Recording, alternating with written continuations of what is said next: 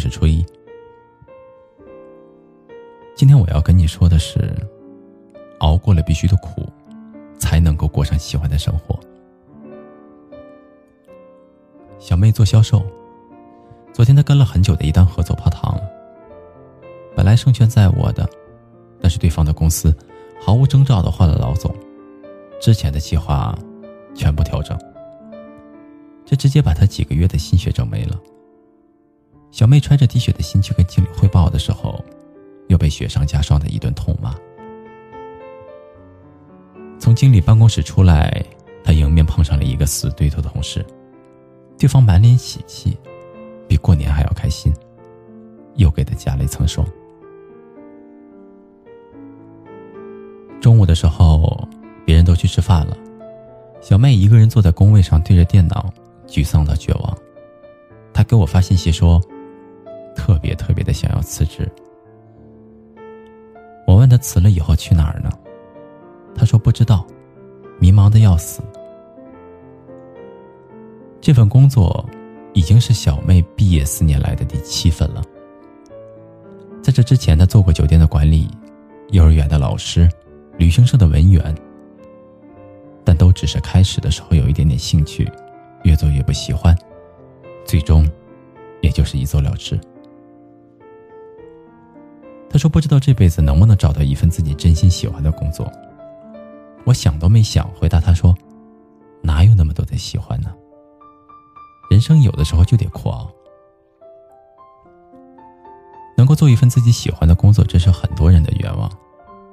所以，当工作变得面目可憎，我们的第一反应往往就是选错了，赶紧走。”是再换下一份会好些吗？真的做了自己喜欢的职业就没有烦恼了吗？未必的。之前在群里聊天，有读者说他喜欢音乐，但学的是会计，毕业之后违逆了父母的心愿，做了钢琴老师，每天课程都是满满当当的。现在做了五年，曾经那么爱钢琴的他。如今一看见钢琴，就难受，连碰都不想碰。我也同样是感同身受的。大学毕业了之后，我做过几年的杂志编辑，作为一枚文字的死忠粉，也算是找到真爱了。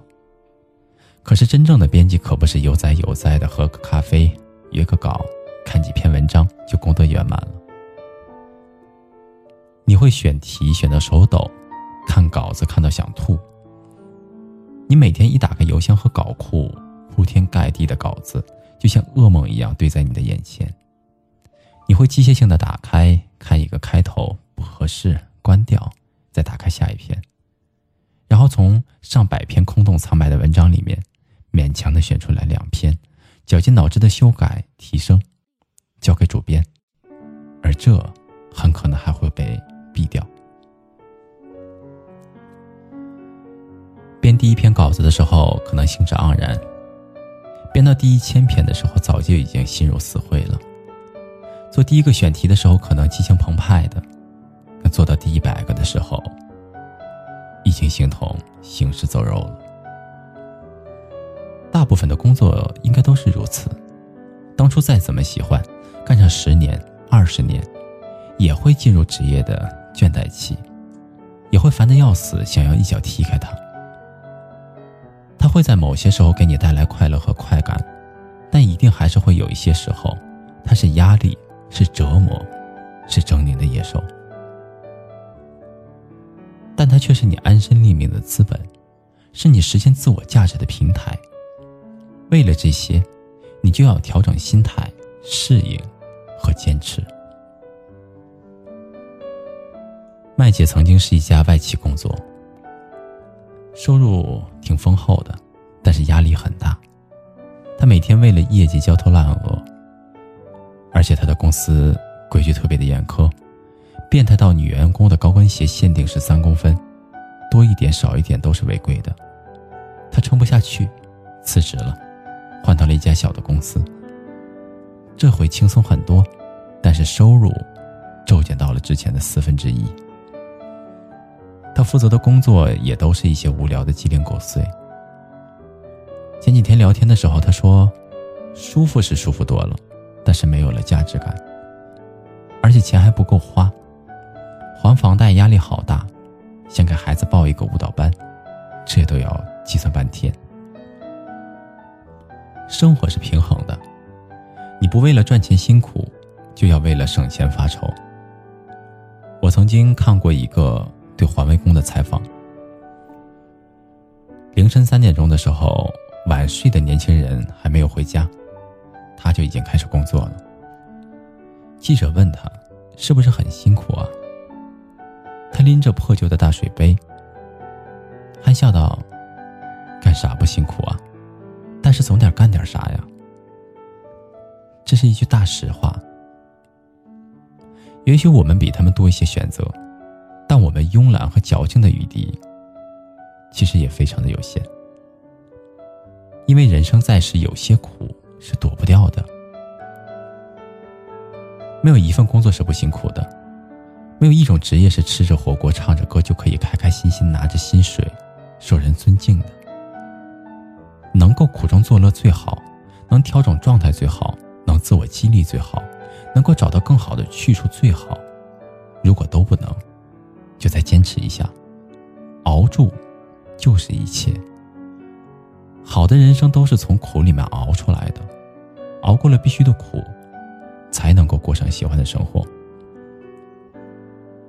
人在意气风发的时候，精神抖擞的做一件事情，其实不难。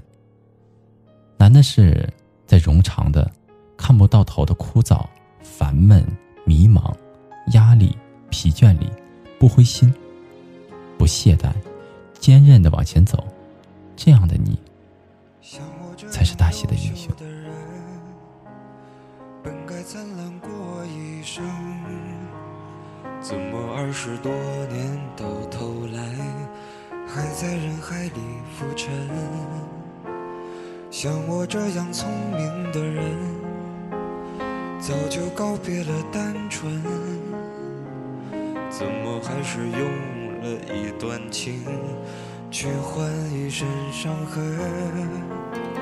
像我这样迷茫的人，像我这样寻找的人，像我这样碌碌无为的人，你还见过多少人？